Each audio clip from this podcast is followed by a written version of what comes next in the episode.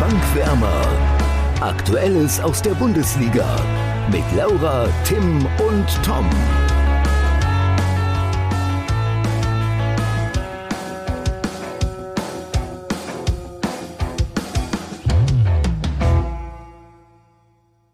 Die erste Runde des DFB-Pokals steht vor der Tür und damit startet nun auch die Elite des deutschen Fußballs in die neue Saison. Dieser Elite gehört der Norden ja leider nicht mehr wirklich an, denn der tummelt sich größtenteils in der zweiten Liga. Traurig, oder? Nee, ja, also, also das war eine komische Einführung in die Folge. Ja. Also, also ich finde, die Elite gehört, also zu, zur Elite gehört auf jeden Fall noch die zweite Bundesliga, ja? Vor allem nach dem letzten Spieltag. Okay. Also ich sag mal so, Bremen-Düsseldorf war ein geiles Spiel. Aber das würde ich jetzt nicht als Kompliment als Bremer sehen, sondern es war von der Spannung her ein gutes Spiel. Vom, also Niveau und so, da muss man, glaube ich, nicht so drüber du, das, sprechen. Das ist mir relativ egal. Äh, die drei Punkte sind im Sack und ähm, es war jetzt schon kein schlechtes Zweitligaspiel, Tim. Aber. Boah. Also, ich habe mir auch Schalke, ich habe auch ein bisschen Schalke gesehen und ich glaube, das ist mal wieder eine steile These, ne? Aber maximal eine Mannschaft von Bremen und Schalke wird aufsteigen. Ja, sorry, aber Schalke, also ich habe es nur in der Konferenz gesehen, aber die waren einfach eiskalt vorm Tor. Sie haben einen Offensivplan. Und defensiv war es auch grottenschlecht. Sie haben einen Offensivplan und der heißt Simon Terodde. So. Und Eben. dass der nicht die gesamte Saison überläuft, haben wir letztes Jahr erfahren. Ja. ähm, mhm.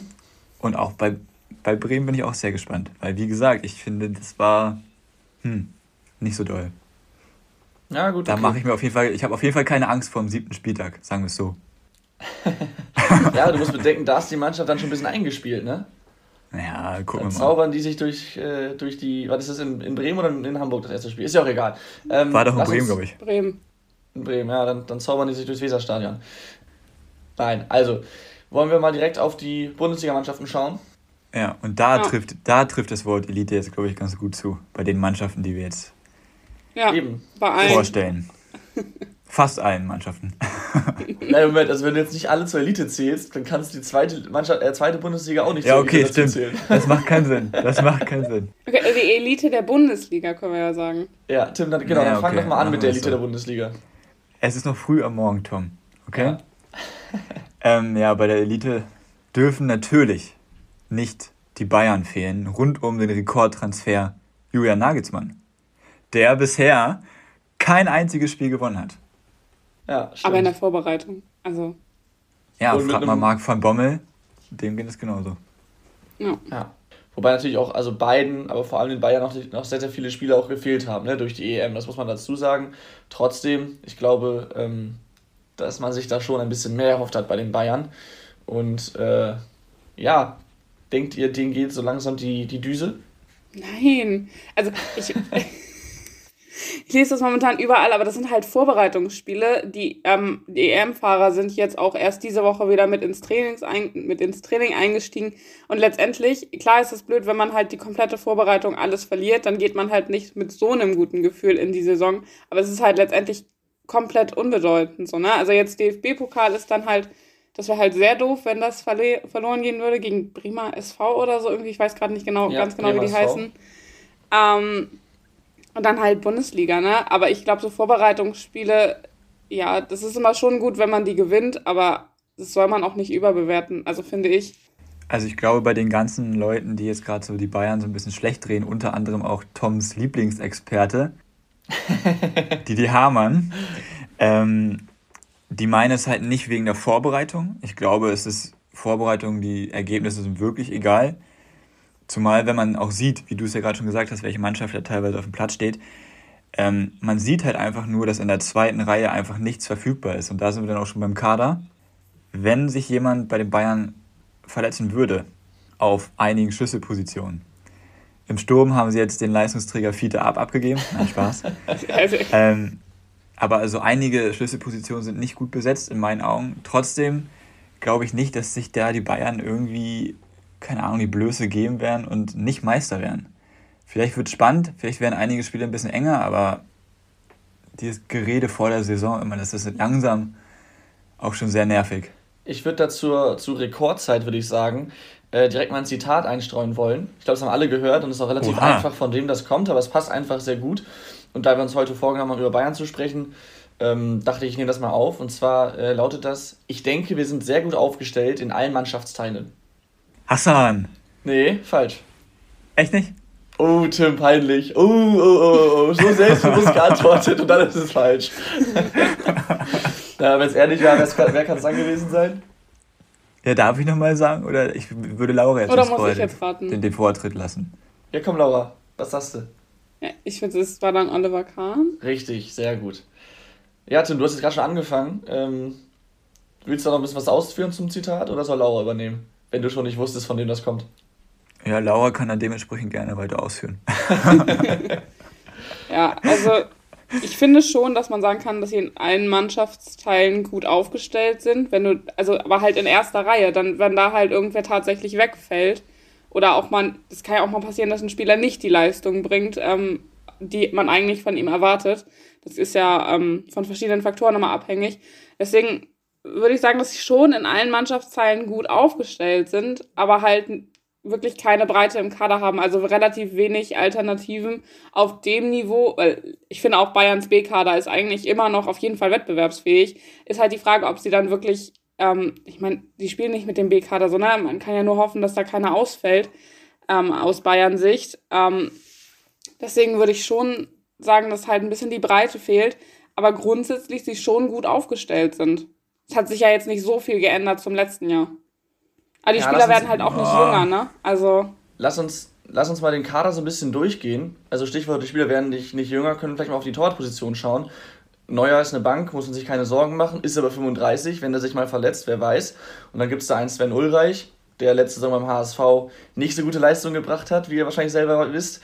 Trotzdem, der hat sich vorher schon also mal als Also es war nicht so gut wie erwartet, auf jeden Fall. Genau, der hat sich als zweiter Keeper bei, bei den Bayern schon bewährt und äh, für die Bundesliga wird es auf jeden Fall reichen. Ähm, dann würde ich mir keine Sorgen machen. Innenverteidigung finde ich spannend. Ähm, muss man halt schauen, wie gut sich äh, Upamecano einlebt und wie schwer am Ende dann Alaba und meinetwegen auch Boateng fehlen. Das ist natürlich schon gerade mit Alaba zwei Stützen, die dann da weggebrochen sind. Und ähm, Darf ich da schon mal eingrätschen? Ja, klar. Also ich finde, die Veränderungen sind eigentlich vor allem in der Abwehr halt am auffälligsten, logischerweise, weil Boateng und Alaba halt wegbrechen. Wenn man sich aber jetzt mal die Vorbereitung anschaut, klar haben wir jetzt 3-0 gegen Neapel verloren, unglücklich. Ähm, aber wie Upamecano schon gespielt hat, also was, wie er hat gezeigt, wie überragend seine Spieleröffnung erstmal ist. Klar hat man das auch bei Leipzig schon gesehen. Es gibt auch mal wieder schlechte Tage, aber auch dann sein junger Kollege da hier, Nian Su oder wie er heißt, mhm. Ähm, auch eine überragende Vorbereitung gespielt, ja. Also der ist den könnte man sogar als Gewinner der Vorbereitung nehmen. Ähm, und wenn man jetzt aber schon mal sieht, wer bei Bayern alles ausfällt, mit einem Lukas Hernandez, Davis, und das können sie trotzdem noch ohne Probleme ähm, auffangen, in meinen Augen, ohne dass, das, ohne dass das Niveau doll wegbricht. Und deswegen finde ich eigentlich nicht, dass es in der Breite fehlt. Ich finde zum Beispiel auf der Sechserposition neben Goretzka und Kimmich wird es halt schon eng. Ja. Tolisso ist andauernd verletzt und auch überhaupt nicht glücklich in München, habe ich den Eindruck. Und generell gibt es halt bei Bayern so die ein, zwei Kandidaten, die halt gefühlt sehr, sehr häufig verletzt sind. Coman eigentlich immer, außer letzte Saison. Ja, es ist schwierig, aber. Ja, also Stichwort, Stichwort Verletzte, du hast recht, es sind einige, aber Lukas Hernandez zum Beispiel ähm, soll wohl voraussichtlich jetzt Mitte August zurückkehren. Das heißt, er verpasst vielleicht das Auftaktspiel in der Bundesliga. Ähm, Marc Rocker soll auch äh, Mitte August zurückkehren. Äh, Tolisso hat Corona.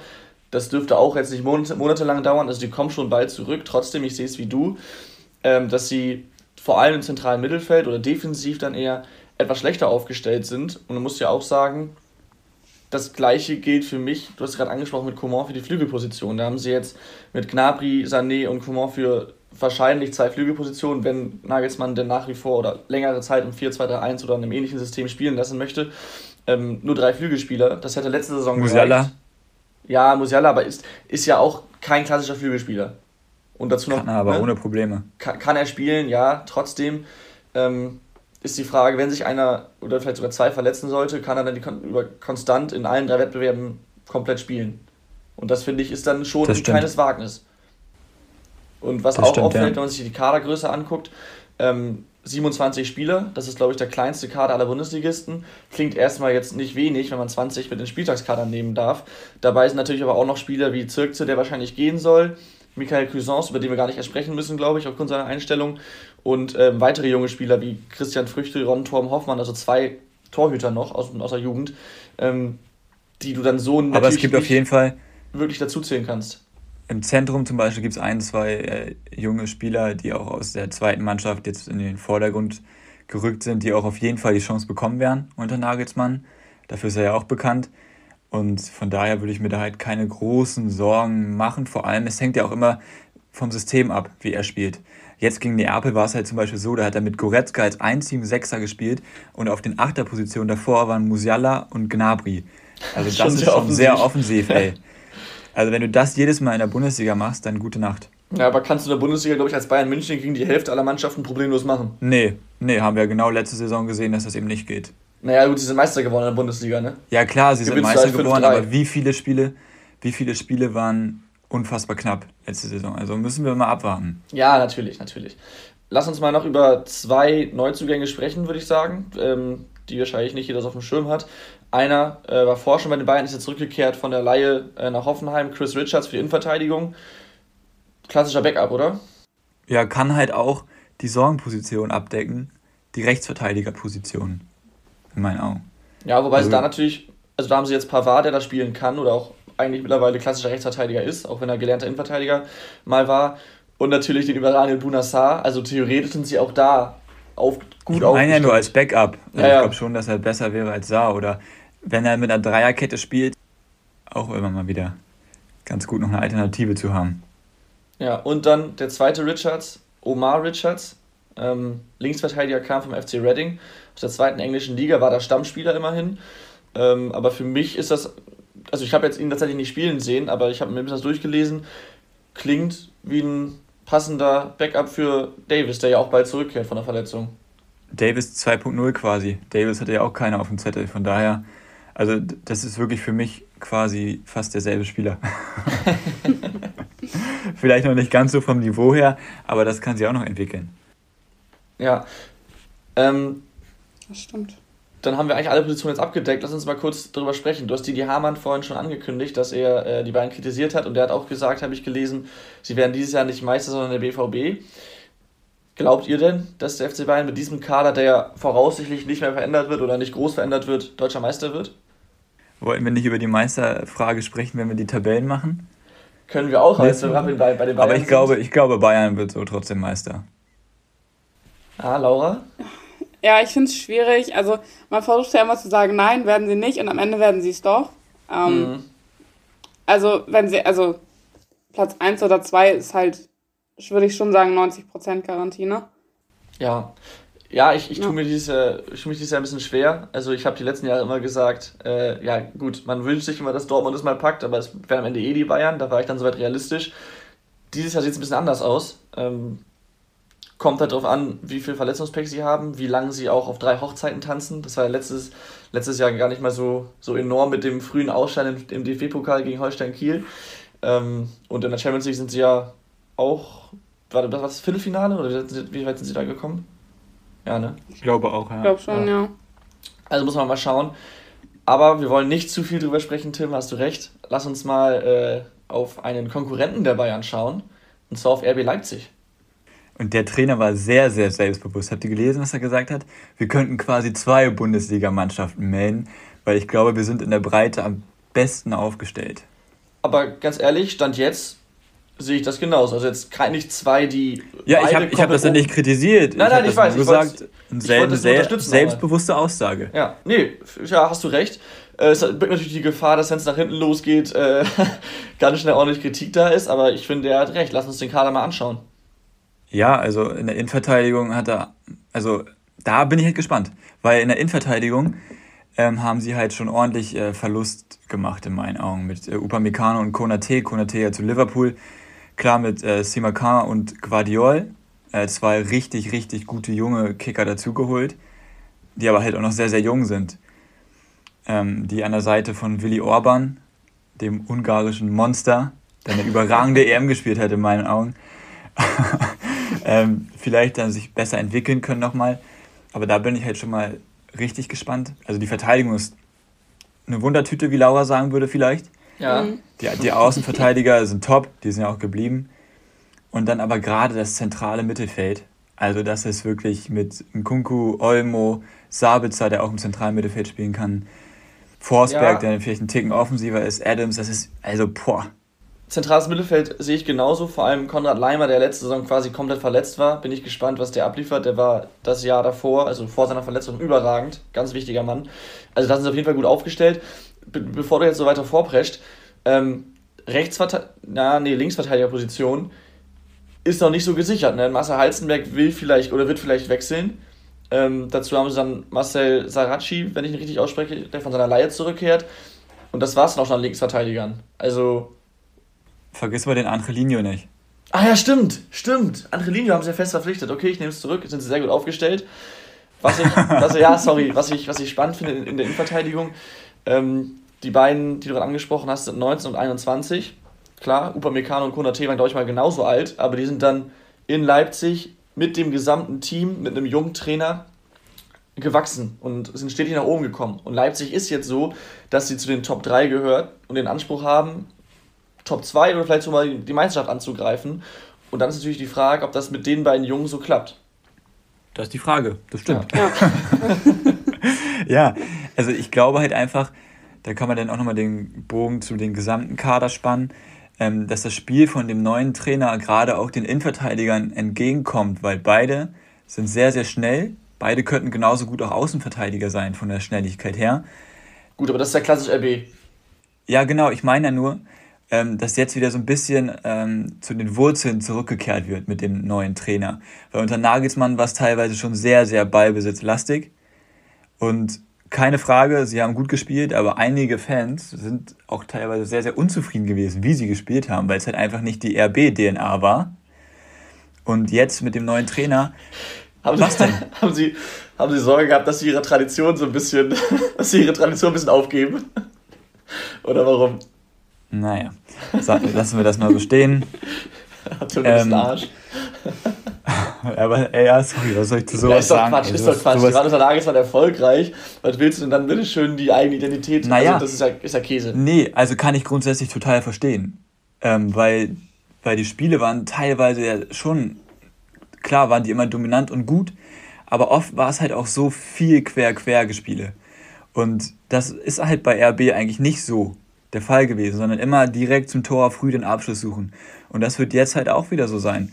Und der Kader ist halt wie gemacht für diesen RB-Fußball. Mit Schoboschlei, der jetzt endlich auch mal spielen kann, der gefühlt ja auch ein Neuzugang ist, der jetzt neulich erst sein, seine Premiere gegeben hat, nachdem er ein halbes Jahr eigentlich schon bei RB Leipzig unter Vertrag steht. Ja, also ich bin ultra gespannt, da geht ordentlich was, glaube ich. Mhm. Vor allem, ähm, wovon wir der Breite des Kaders waren, lass uns mal auf die Position des Mittelstürmers schauen. Da haben wir natürlich einmal André Silva, über den wir vor zwei Wochen schon gesprochen haben. Und dann sind da noch einige andere, Yusuf Paulsen, Alexander mhm. Sörloth, Hee Chan Wang und äh, Neuzugang Brian Brobby. Ähm, der überragend ist. Haaland 2.0, sagen einige schon. Ja, ich habe letztens gelesen, der wollte erst, nachdem Nagelsmann gegangen ist, äh, irgendwie aus dem Vertrag wieder raus, aber dann konnte ihn der neue Trainer Jesse Marsch überzeugen, doch zu bleiben. Ähm, ja bin ich, bin ich gespannt, wie der sich einfindet. Glaubt ihr denn, oder was denkt ihr denn, wer von den Stürmern, weil dass die fünf Stürmer nicht alle bleiben, ist für mich selbst, selbstverständlich. Was glaubt ihr denn, wer von denen, wer von denen den Verein noch verlässt? Schwierig. Also finde ich echt schwierig, das jetzt nee, zu sagen. Nee, ich finde, das ist ganz klar. Ja? Alexander Sörlot wird gehen. Also der soll, es wurde auch schon kommuniziert, dass er gehen soll. Ähm, in der Türkei gibt es wohl einige Abnehmer, aber die haben kein Geld. also, ja, muss man gucken. Also wenn passende Angebote kommen, wird vielleicht auch nochmal über Josef Paulsen nachgedacht, wobei der halt mhm. auch einfach eine Identifikationsfigur ist. Der ist ja wirklich seit, Regional, seit der Regionalliga gefühlt da. Gefährliches Halbwissen. Aber ja. Also ich finde, das ist ein überragender Kader. Klar werden da auch noch ein, zwei Spieler gehen. Aber ich bin da echt, also es könnte wirklich auch ein ausgeglichener Dreikampf werden. Ja. Ja, ähm, Stichwort, es können noch ein paar Spieler gehen. Wenn wir jetzt noch gar nicht besprochen haben, ist Marcel Sabitzer, glaube ich, oder haben wir da schon ein Wort drüber verloren? Nee. Also ich hatte nee. nur erwähnt, dass er, über, dass er auch gut ist im zentralen Mittelfeld, hätte ich nur kurz gesagt. Genau, auch als Kapitän sehr, sehr wichtig, starker Spieler. wird immer wieder mit, äh, Borussia, Dortmund, mit Borussia Dortmund in Verbindung gebracht. Und ähm, ja, was denkt ihr, wenn er noch gehen sollte, wäre das ein herber Verlust oder kann man das auffangen mit diesem breiten Kader? Kann man auffangen? Also ich glaube auf jeden Fall vom Spielerischen kannst du es auf jeden Fall auffangen.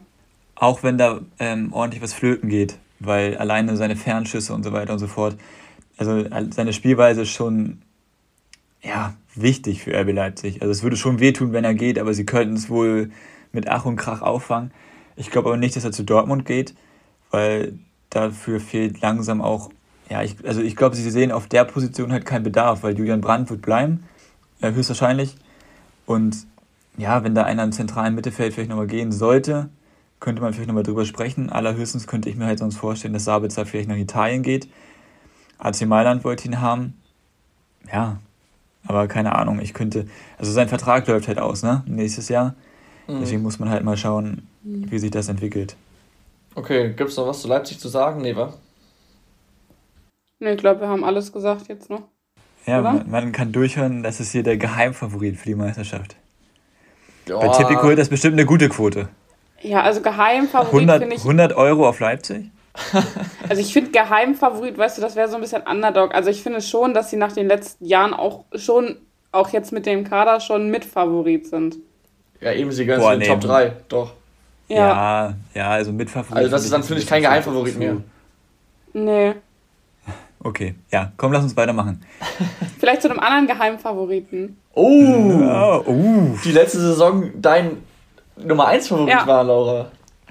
Ja, aber das meine ich nicht nochmal. Das ja, dann erzähl doch mal. Ich wurde letzte Saison herbe enttäuscht, deswegen mache ich es diese Saison nicht nochmal.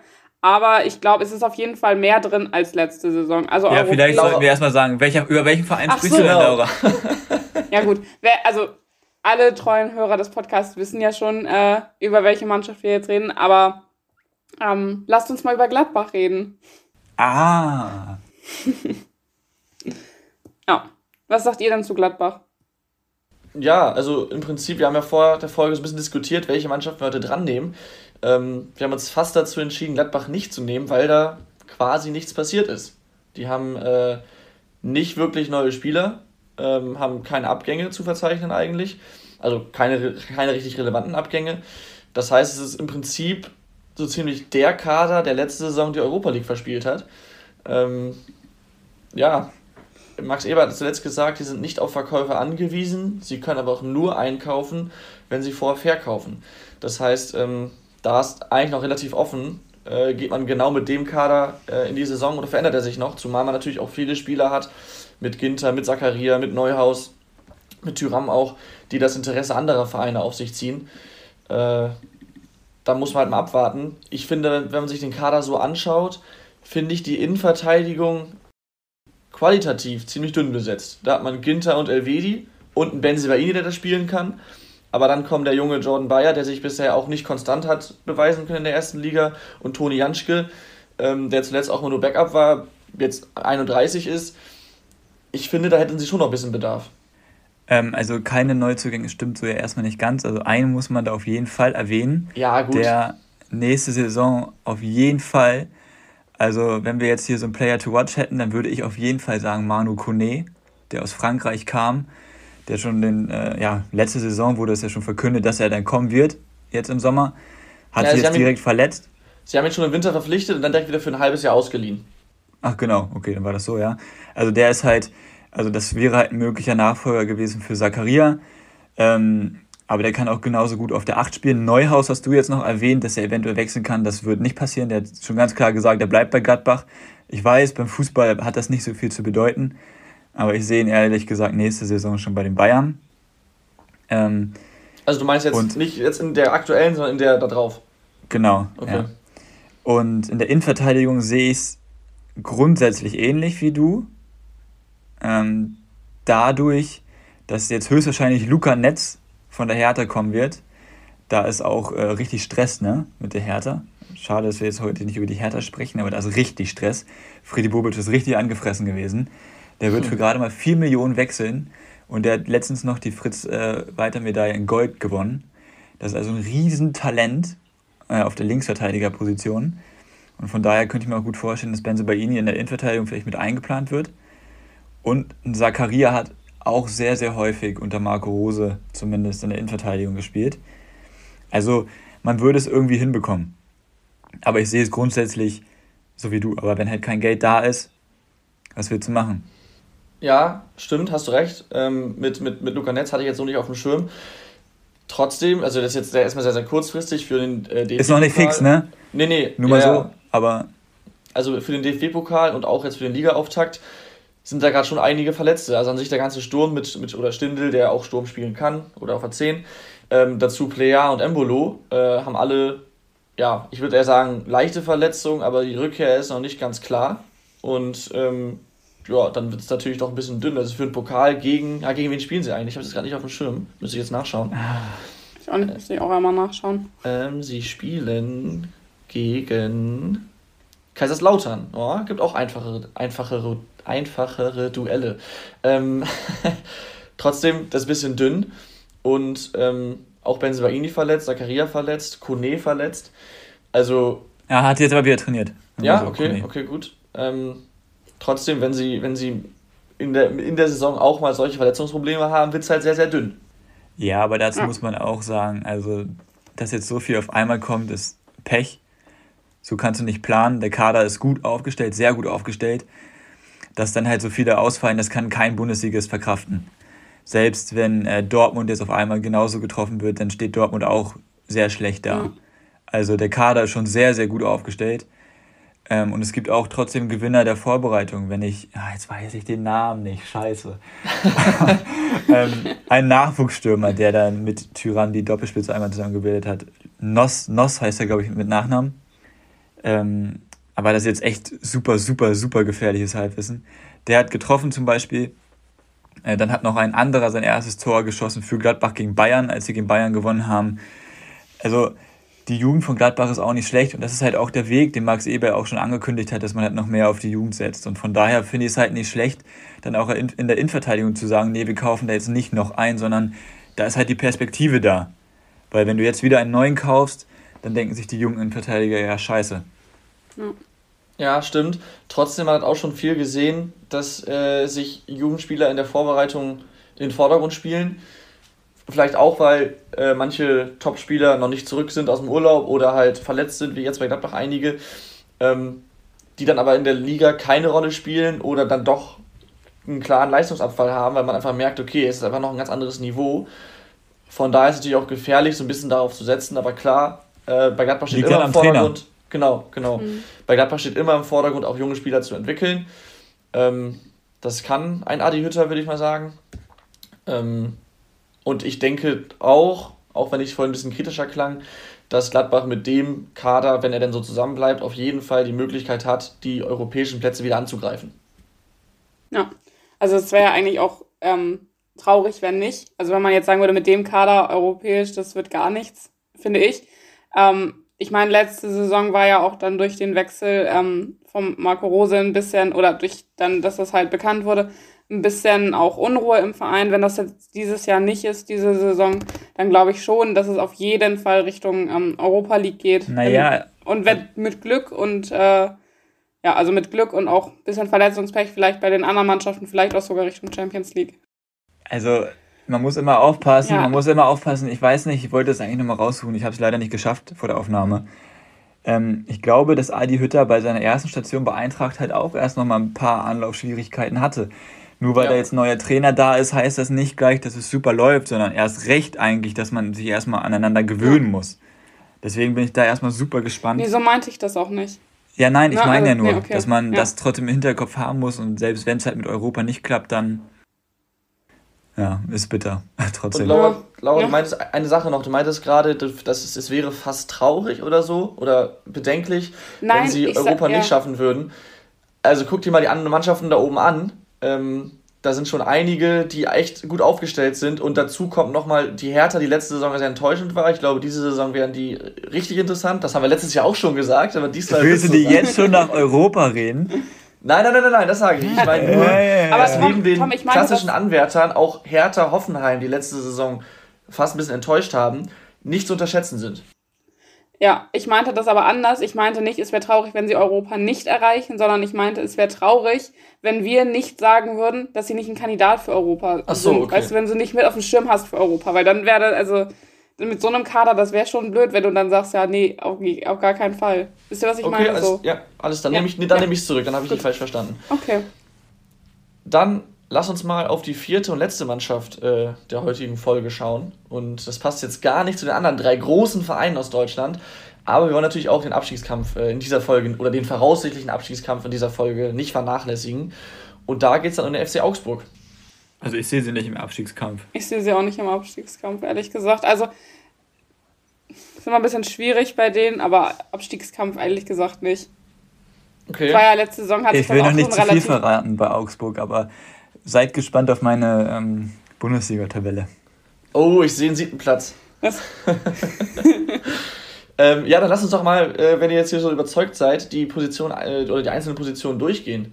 Also ich glaube, im Tor muss man nicht groß drüber sprechen. Raphael Gikiewicz auch mit seinen 33 Jahren noch ein Überragend. sicherer Rückhalt. Ja. Genau, überragend kann man auch sagen. Dann schauen wir auf die Innenverteidigung. Da sind sie auch eigentlich sehr gut aufgestellt mit einem Felix Udokai und äh, Captain, Captain äh, Raul Leo. Ähm, dazu noch mit Kevin Danso, der von der Fortuna zurückgekehrt ist, und Reese Oxford. Äh, zwei weitere junge und talentierte Innenverteidiger, die beide gerade verletzt sind. Aber äh, Kevin Danso möchte weggehen. Da gibt es gerade auch ein bisschen Unruhe im Verein. Und ähm, Felix Udukai ist aufgrund seiner starken letzten Saison auch sehr, sehr gefragt bei internationalen Vereinen. Das heißt, äh, das Da ist auch halt nicht ordentlich Geld in die. Kassen spülen. Wen gibt es dann als Ersatz? Ähm, also gehen wir jetzt mal davon aus, dass Udukai bleibt. So, dann ist die Innenverteidigung schon mal gut, in meinen Ja, Augen sehr dann gut ist es sogar. überragend.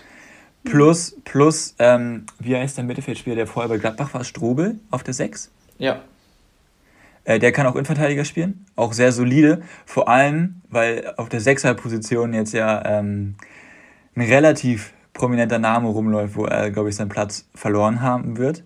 Also Niklas Dorsch. gegen Dorsch. Ähm, von daher, ja, also auf der Außenverteidiger, der Framberger zum Beispiel, der kann auch zur Not in Verteidigung spielen und ist auch sehr, sehr solide. Und ich glaube einfach unter Markus Weinziel und Augsburg, auch wenn das einmal ein unschönes Ende genommen hat, ist es trotzdem so eine kleine Romanze zwischen den beiden.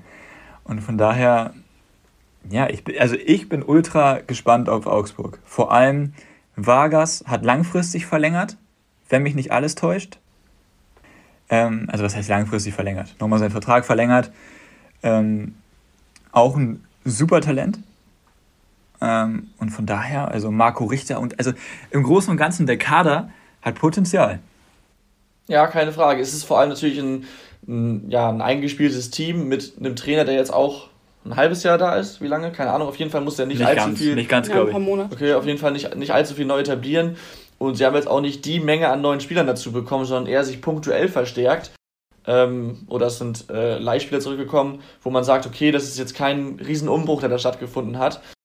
Ähm, von daher sehe ich sie jetzt auch nicht als Abschiedskandidat Nummer 1, aber ich zähle sie zum weiteren Kreis, gerade wenn man sich den aktuellen Sturm mal anschaut. Ähm, da hat man nämlich mit Florian Niederlechner, Niederlechner eine Wundertüte, der mal vielleicht zweistellig trifft, aber mal auch eine schlechte Saison haben kann.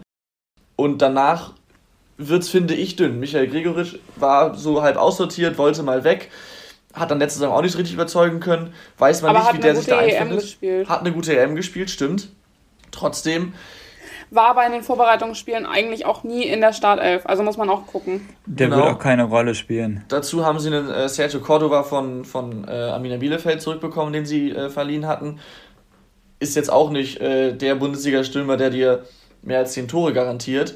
Und Finn Bogerson, für mich ein überragender Stürmer, aber schon 32 und einfach extrem verletzungsanfällig. Und ähm, Ja. wenn du, wenn Niederlechner nicht in Form ist und ein Finn Bogerson verletzt ist, wird es halt dünn. Ja. Ich, ich stimme dir dazu, dass der Sturm echt nicht so gut aufgestellt ist. Deswegen würde ich auch, also ich sehe sie nicht als Abstiegskandidat, aber ich, also ich würde so sagen, so 10 bis 12, weißt du, so irgendwie so eine relativ ruhige Saison. Also nicht so, dass es so krass nach oben geht, sondern dass du einfach in Augsburg eine ruhige Saison hast, eine relativ stabile. Ähm, ja. Aber ehrlich gesagt, also ich weiß nicht, so krass gut sehe ich die nicht, Tim.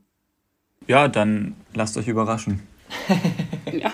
Also ja, ich, ich bin da wirklich eh von alle, ne? überzeugt. Also auch ein Marco Richter kann im Sturm spielen und das ist ein übelstes, ja, wenn man das so sagen kann, noch Talent. Aber auch der hatte ähm, letzte Saison, ich weiß, er ist noch jung, aber hatte letzte Saison auch nicht so stark gespielt. Nee. Da war die Saison ja. davor deutlich besser.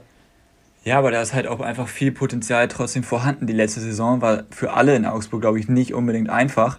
Dann der späte Trainerwechsel, dann erst der Klassenerhalt. Dass dann ein Spieler nicht unbedingt seine Top-Leistung bringen kann, ist klar. So. Und jetzt eine ruhige Vorbereitung. Klar, jetzt, ich war, Richter war auch bei Olympia dabei, glaube ich, ne? Ja, ich glaube, er war ja. bei Olympia dabei.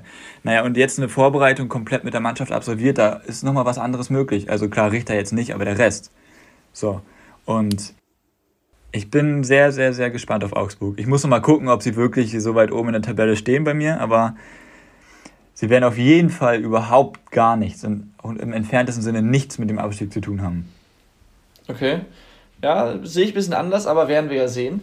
Ähm, dann sind wir mit den vier Vereinen für heute durch. Nächste Woche geht es damit natürlich weiter.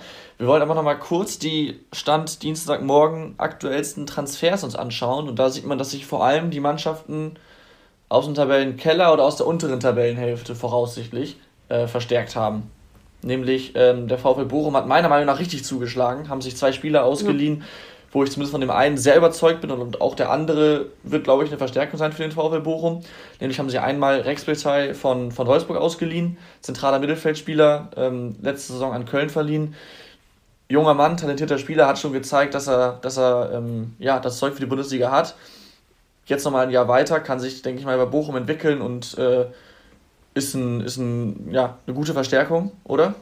Ja, auf jeden Fall. Ja, ja es geht. Also, also ich finde ihn solide. Aber, ja, aber ich finde, solide ist auch ehrlich gesagt für Bochum richtig gut. Wenn du einen soliden Spieler hast, der ja. halt konstant seine Leistungen bringt, nicht jetzt irgendwie Weltklasse oder überragend oder sowas ist, aber halt einfach konstant Leistung bringt, ist es ja das, was du äh, in Bochum haben möchtest. Ja. ja. Ja, und? also ich, ja, ich weiß nicht, ich bin nicht so überzeugt von dem Spieler, aber er ist halt für mich so ein ewiger Ausleihspieler. Einfach okay. nur. Ja, gut, das ist aber natürlich, wenn du bei Wolfsburg bist und ein junger Spieler bist, äh, kommst du schnell in diese Kategorie. Meine ich gar nicht böse, ist ja oft so, dass die viele Spieler verleihen. Ähm, Außer du kannst dich durchsetzen, aber kann er ja. anscheinend nicht. Ja. okay. und dann den zweiten, den ich gerade angesprochen habe, äh, ist Staphylidis, Außenverteidiger von, von Hoffenheim, haben sie auch ausgeliehen ähm, da wird es bei vielen wahrscheinlich dunkel, dunkel klingeln. Der war früher mal bei Augsburg und war da richtig stark. Ist dann zu Hoffenheim, konnte sich da nicht durchsetzen und war auch die letzte Saison eigentlich komplett verletzt.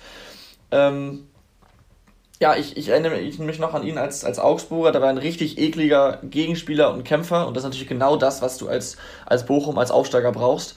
Ähm, deswegen, wenn der an alte Leistungen anknüpfen kann, glaube ich, eine sehr, sehr gute Verstärkung.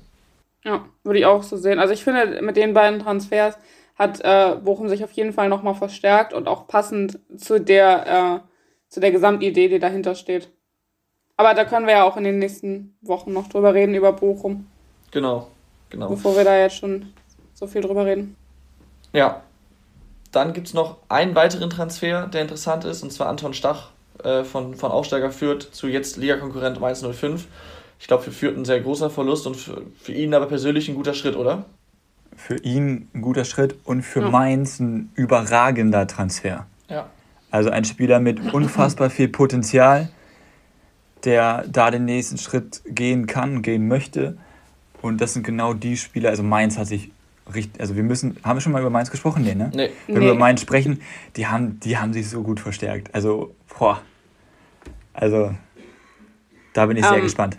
Ich würde aber auch sagen, dass es für Fürth nicht nur schlecht ist, weil, ja, also Mainz hat jetzt 3,5 Millionen gezahlt. Das ist halt auch nochmal ganz gut, da jetzt noch ein bisschen Geld in der Kasse zu haben. Klar, ist es, ist es ein Verlust vom Spieler ähm, her, aber als Aufsteiger brauchst du halt auch ein bisschen Geld. Und dann können sie ihn, glaube ich, nicht richtig gut ersetzen, aber auf jeden Fall die Position halt. Ja, also einen anderen Spieler da holen. Ja, muss man sehen, was sie daraus machen, aber auch das können wir dann ja machen, wenn wir über. Ah, nee, wir haben über Fürth schon gesprochen, ne? Wir haben über Fürth schon gesprochen, ja. Oh, oh, oh, okay. Äh, naja, wir waren, haben die ja eh nicht so hoch angesiedelt, von daher ähm, unterstützt der, der Verlust von Anton Stach das Ganze nochmal ganz gut. Oder? Würde ich sagen. Lass uns ja, weitermachen. Ich auch sagen. Lass uns auf die Rubriken schauen. Ja, gerne. Mhm. Und zwar beginnen wir wie gewohnt mit dem Gewinner der Woche. Wen habt ihr denn da?